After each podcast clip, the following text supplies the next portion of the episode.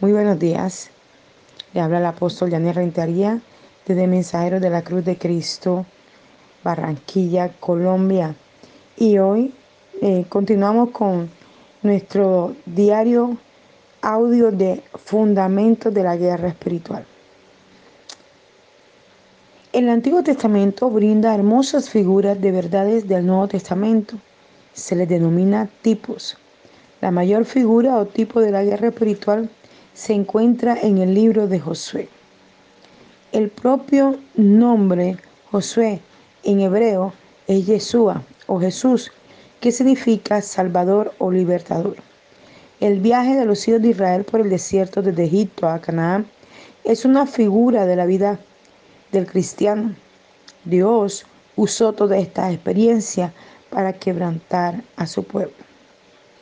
En la vida del cristiano enfrentamos a un enemigo triple, el mundo, la carne y el diablo. La liberación de Egipto describe nuestro rescate del mundo. Canaán representa lo que por legítimo derecho pertenece a los creyentes ahora.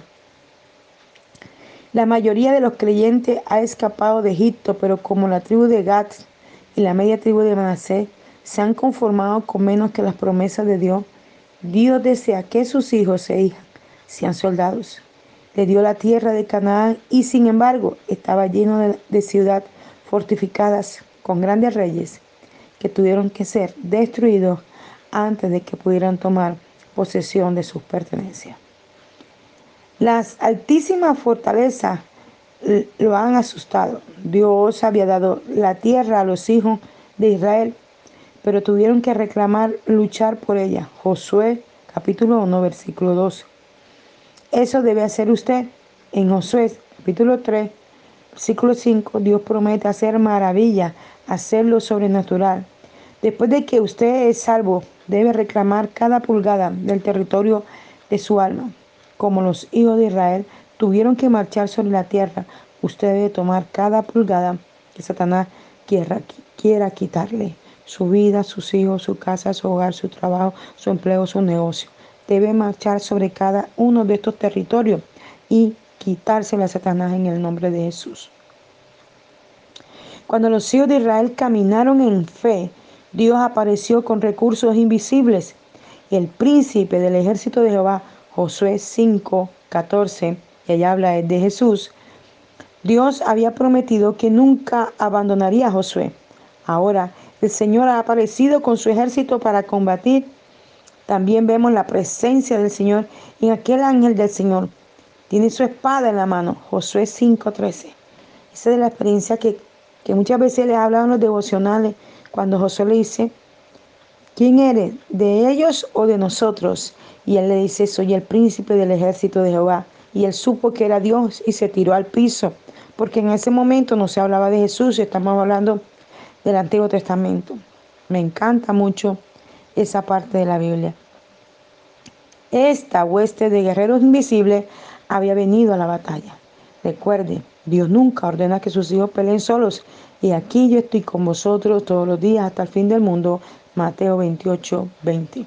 Aunque tú te veas solo, te sientas solo, nunca has estado solo, porque hay un ejército de ángeles peleando a tu favor. El pasaje clave aquí es Josué capítulo 6. Los hijos de Israel tuvieron que obedecer las órdenes de marchar alrededor de Jericó una vez al día durante seis días y luego siete veces en el séptimo día. Después de dar la séptima vuelta alrededor, debían hacer sonar sus trompetas cuando esto se hizo, los muros cayeron y la ciudad fue tomada. Hoy, si obedecemos las órdenes de Dios, los muros de nuestra fortaleza no podrán sostenerse ante nosotros. Óyelo bien, los muros, la, esa fortaleza que se han levantado, a ah, como hizo el pueblo de Jericó, que dio una vuelta diaria, una vuelta diaria. Ya al final, el último día, dieron siete vueltas y después de terminar comenzaron a sonar las trompetas y los muros cayeron. ¿Qué muros te están molestando, te están perturbando? No te dejan alcanzar tu bendición. Hoy es un día de victoria. Levántate en guerra y declara tu bendición. Aleluya. Bendito sea el nombre del Señor. Vivimos en medio de una generación sin padre, lo que significa que la mayoría de los jóvenes no han tenido una experiencia positiva con sus padres y solo algunos con sus madres. O si la experiencia no ha sido negativa, no han habido el aspecto, no han, no han visto el aspecto de la bendición y afirmación. Tal vez las palabras afirmadoras han sido pocas muy, muy, muy, muy infrecuentes. La palabra hebrea para bendecir es barak, significa elogiar, hablar, palabras invocando el favor divino con la intención de circunstancia favorable, hablar palabras de excelencia o reunirse con otro con un intercambio verbal positivo. Y aquí hablamos de la bendición sobre los hijos. Cuando usted bendice a sus hijos, cuando, cuando eh, bueno, antes había una costumbre que se ha ido perdiendo, pero los hijos antes de salir a casa se acercaban al padre, le daban un beso en la frente y le decían bendición y el padre los bendecía. ¿Verdad? Tenemos que bendecer. En este tiempo, eh, como decía lo que, lo que acabo de esbozar ahora, eh, hay hogares disfuncionales. ¿Esto qué quiere decir? Que hay un padre y no hay una madre, hay una madre y no hay un padre, hay un padre y un padrastro, hay un, hay un padrastro y una madre y así, ¿ya? o una madrastra y un padre. hay hogares disfuncionales, que esto causa temor, causa miles de cosas. Entonces nosotros que conocemos la luz, que conocemos la verdad, tenemos que bendecir a nuestros hijos. Creo que le he hablado de esto en devocionales en alguna ocasión mi hija. Me decía, es que yo soy bruta. Yo le decía, no, no digas eso. Todo lo puedes en Cristo que te fortalece. Y mi hija comenzó a cambiar y ahora ya yo veo que no le cuesta dificultad porque ya lo aprendió. Y cuando algo le cuesta, ella comienza a orar inmediatamente. Le tenemos que afirmar a los hijos, bendecir a los hijos cambiar el concepto que tenemos de ellos. No decirle tú no puedes, tú eres bruto, tú eres esto, no. Porque en tu boca está el poder del bien y del mal y de ella comerás. Si los bendices, verás bendiciones. Si los maldices, verás maldiciones. Entonces tenemos que bendecir. Nuestro Padre Celestial creó la humanidad porque Él tiene un corazón de padre. Querías hijos e hijas, hijos a su imagen, con quienes relacionarse. Él deseaba una familia por lo tanto, entendió la importancia de bendecir, empezando con Adán y Eva. Vemos el patrón de bendecir a lo largo de la escritura. El Señor bendijo a Noé, Abraham y Moisés. Los padres del Antiguo Testamento bendecían a sus hijos. Jesús bendijo a sus discípulos. Pablo bendijo a Timoteo. Nuestros niños y jóvenes necesitan la afirmación de la bendición de un padre y una madre no solo hablando las palabras, sino respaldándolos con acciones físicas y afecto. Tenemos que respaldarles que ellos vean el amor de Dios en nosotros. Sé que hay gente, hay personas que sufrieron tanto en su niñez que les cuesta expresar el amor. Pero el Señor está dispuesto para sanar. Esto también es guerra espiritual. Cuando tú bendices, a tus hijos, estás peleando por ellos, los estás bendiciendo y se los estás arrebatando al enemigo de las manos para que él no tenga autoridad para hacerle nada. Lo que nuestros jóvenes dicen, piensan y creen acerca de ellos forma sus fracasos o éxitos. ¿Cómo les enseñamos a aceptar y creer y afirmarse a sí mismos? ¿Qué estamos haciendo nosotros para que estos jóvenes comiencen a dar fruto? y sobre todo frutos de arrepentimiento, frutos de búsqueda, frutos de entrega, de amor al Señor, frutos que vengan de esos principios que tú y yo le estamos enseñando. Enseña a sus jóvenes a pensar positivamente sobre ellos mismos, lo que yo les decía ahorita. Enséñales la verdad de las bendiciones de la palabra de Dios. Enseñe su identidad en el Señor Enséñele el poder de la oración. No les deje compararse con otros, sino entrénelo para que vean sus propias fortalezas y sean felices con quienes son, con quienes viven, con quienes andan. A veces se comparan y dicen, ay, pero es que él tiene esto, ay, que él vive así, ay, no. Enséñele a que él puede, con lo que tiene, con lo que usted le brinda, él puede vivir y ser feliz. Elogie el comportamiento apropiado. Cuando haga algo bueno, felicítelo. Aliente a su hija a tener metas a corto y largo plazo. Yo le, con mi hija mayor, cuando fue a terminar el bachillerato, ya había, ya estaba terminando una carrera. Y cuando terminó, hizo otra carrera.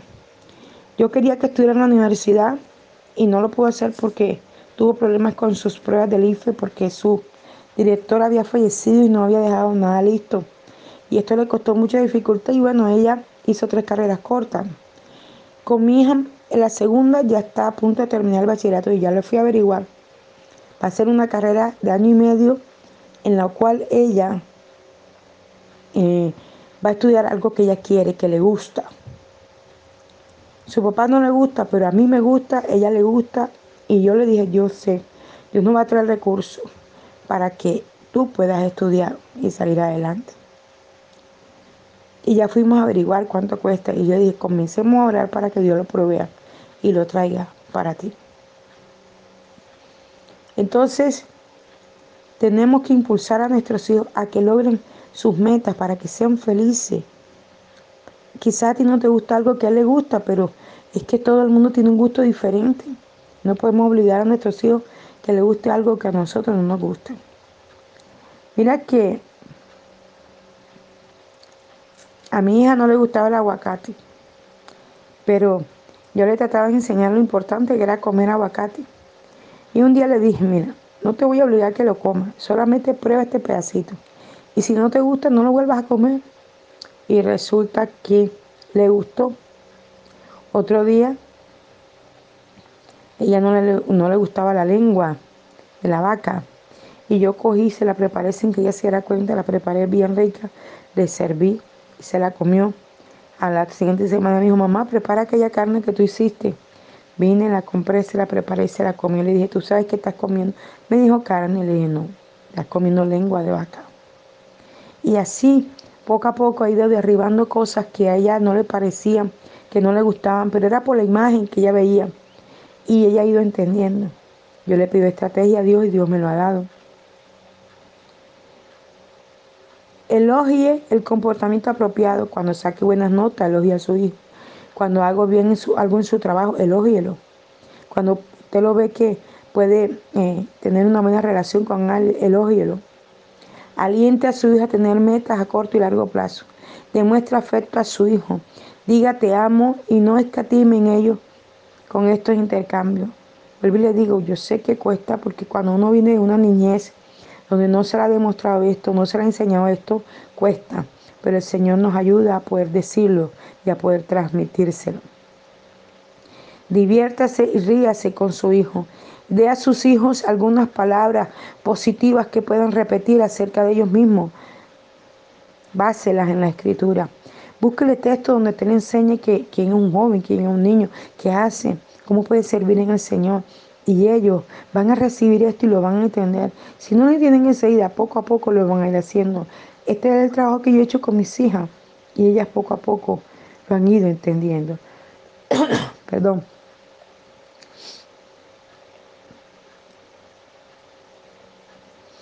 Si su hijo dice frecuentemente no puedo, ayúdale a cambiar diciendo creyendo yo puedo.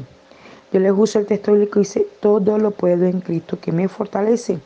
Cada vez que mi hija me decía eso, yo le respondía con ese versículo. Y ella ha mejorado muchísimo en sus estudios, en su manera de hacer las cosas. Regularmente hable de pensamientos positivos y monólogo con su hijo. Háblele de la palabra del Señor. Inyéctele la palabra del Señor. Enséñele con sabiduría para que los pensamientos negativos sean cambiados a positivos y él pueda ver que en él hay capacidades que Dios ha entregado. Regularmente hable de pensamientos, perdón, ayude a su hijo a ver que siempre hay una nueva idea o solución a cualquier problema. A veces ellos no ven, igual nos pasa a nosotros. Alguien nos dice, no, mira, haga así, así. Ay, verdad, no había visto esto. Ay, verdad. Hay que ayudarlos a que ellos puedan ver las posibilidades y las capacidades que tienen en sí para lograr sus metas y sus éxitos. Y esto es parte de la guerra espiritual. Cuando hacemos esto, estamos venciendo la tiniebla, estamos sacando de la oscuridad donde el diablo quiere meter a nuestros hijos y lo estamos trayendo a la luz. En vez de dejar que su hijo se moleste cuando experimenta un fracaso, guíelo hacia pensamientos, ideas o imágenes más positivas. Muéstrele el aprendizaje que puede obtener de la experiencia. Hay que edificar a nuestros hijos en la guerra espiritual. Hay que enseñarles cómo a través de la palabra ellos pueden lograr cosas muy importantes. Jesús declara que los ángeles intervienen en la vida de los seres humanos. Creo, creo que los ángeles son soltados por las confesiones de la palabra de Dios y los demonios por las confesiones negativas. Cuando la gente comienza a decir no puedo, no sé qué, esto, lo otro me va a ir mal, se desatan los demonios para atacar a la persona y dañarla. Pero cuando usted habla cosas buenas, cosas positivas, cosas importantes, cosas que me va a ir bien, los ángeles están allí alrededor suyo. Padre, te damos gracias por los ángeles que has puesto a nuestro favor. Haznos sensible a la existencia, a la presencia de estos seres angelicales, Señor, que están obrando a favor de mí, de mi familia y de todo el oyente de estos, de estos audios, Señor. Ve en contra de todos esos demonios que se levantan, Padre, en el nombre de Jesús, para dañar, Señor amado, eh, la familia. En el nombre de Jesús te pedimos que nos beneficies echándolo fuera, Dios. Dice la escritura que un tercio de los ángeles cayeron con Lucifer. Esto significa que otros tantos están a favor de nosotros y están en el cielo a servicio nuestro. Yo creo que vaya conmigo al Salmo 103, 20. Dice, bendito sea tu nombre, Señor. Los ángeles hacen lo que te agrada Gracias por tus ángeles que velan por mí. Daniel 4 del 13 al 14 dice, gracias por los ángeles que has comisionado para protegerme. Cierra la boca de todo león que haya sido colocado en mi camino para devorarme. Daniel 6, 22. El Señor ha puesto ángeles para protegernos. Son enviados para responder la oración. Daniel 9, 21 al 23. Ministran paz y aliento, Daniel 10, 12, Hechos 27, del 23 al 25.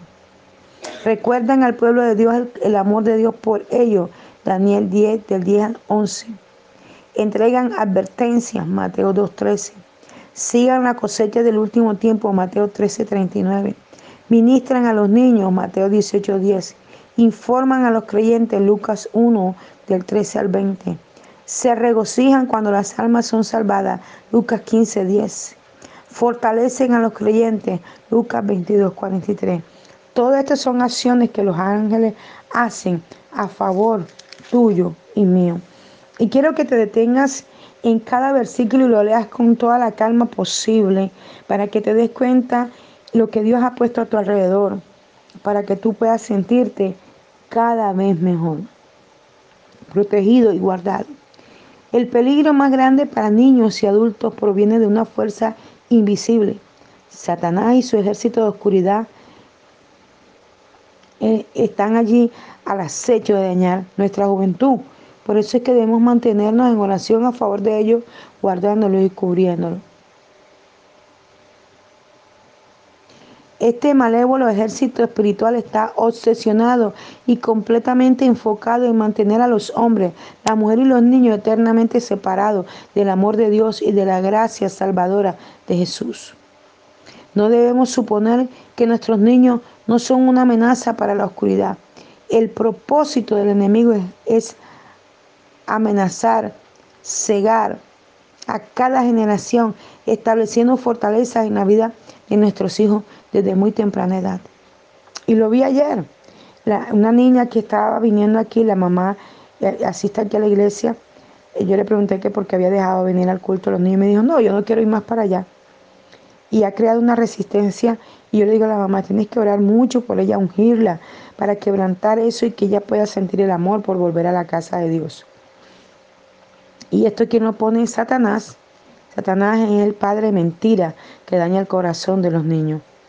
Dios creó a la humanidad porque tiene un corazón de padre y él quería hijos para amar de la misma manera que los padres y madres terrenales anhelan tener hijos como fruto de su relación de amor. Nuestro Padre Celestial anhela relacionarse con nosotros, sus hijos. Por lo tanto, desde que somos concebidos al momento de nacer y durante toda nuestra vida, el enemigo pone trampas, anzuelos y maquinaciones para mantenernos atados a mentiras de oscuridad y paralizarnos para que no alcancemos nuestro máximo potencial en el reino de los cielos. Sin embargo, un avivamiento y un mover de Dios puede arrasar con todo lo negativo y causar que una familia se convierta en radicales seguidores del Señor. Hoy disponte a seguir al Señor como Él quiere que le sigamos. Hoy disponte a que tu esposo, tus hijos, tu familia, todos aquellos que de pronto no han conocido a Dios, tú te pares como una antorcha radical a declarar. No atosigue a los hijos. No le digas, mira esto, lo otro, ay. No, se lo digo por la experiencia, ya yo lo viví con mis hijas. El Señor me dijo, así no es. Y para la gloria y honra de nuestro Padre Celestial, mi hija es pastora en este momento de los niños y es la pastora de la alabanza. Y yo le digo a ella, cuando yo la veo así, que como que no está orando, no está haciendo, ahorita me la acerqué sutilmente y le dije, hija, es que buscar a Dios, mami. No puedes depender de lo que tú ves que yo hago, que yo busco al Señor todos los días. No, tú tienes que buscar tu propio direccionamiento, tu, tu, tu unción, tu relación con Dios. mismo. tienes razón, mamá. Pero antes yo la cogí, la regañaba y de todo. Ahora no. El Espíritu Santo nos va a dar la sabiduría para alcanzar a nuestros niños, a nuestros jóvenes. Y esto es guerra espiritual. Esto forma parte de la guerra espiritual. Entonces tenemos que pararnos firmes, ser limpiados, lavados y pedirle al Señor la sabiduría de cómo hacer la guerra a favor de los nuestros para que todos ellos sean alcanzados para el Señor. Un abrazo fuerte. Espero que este estudio de fundamentos de la guerra espiritual te hayan servido este es nuestro audio número 9. Y si ha sido importante para ti, compártelo con otros que también puede ser importante para ellos. Dios te bendiga. Te hablamos desde el altar de mensajeros de la cruz de Cristo.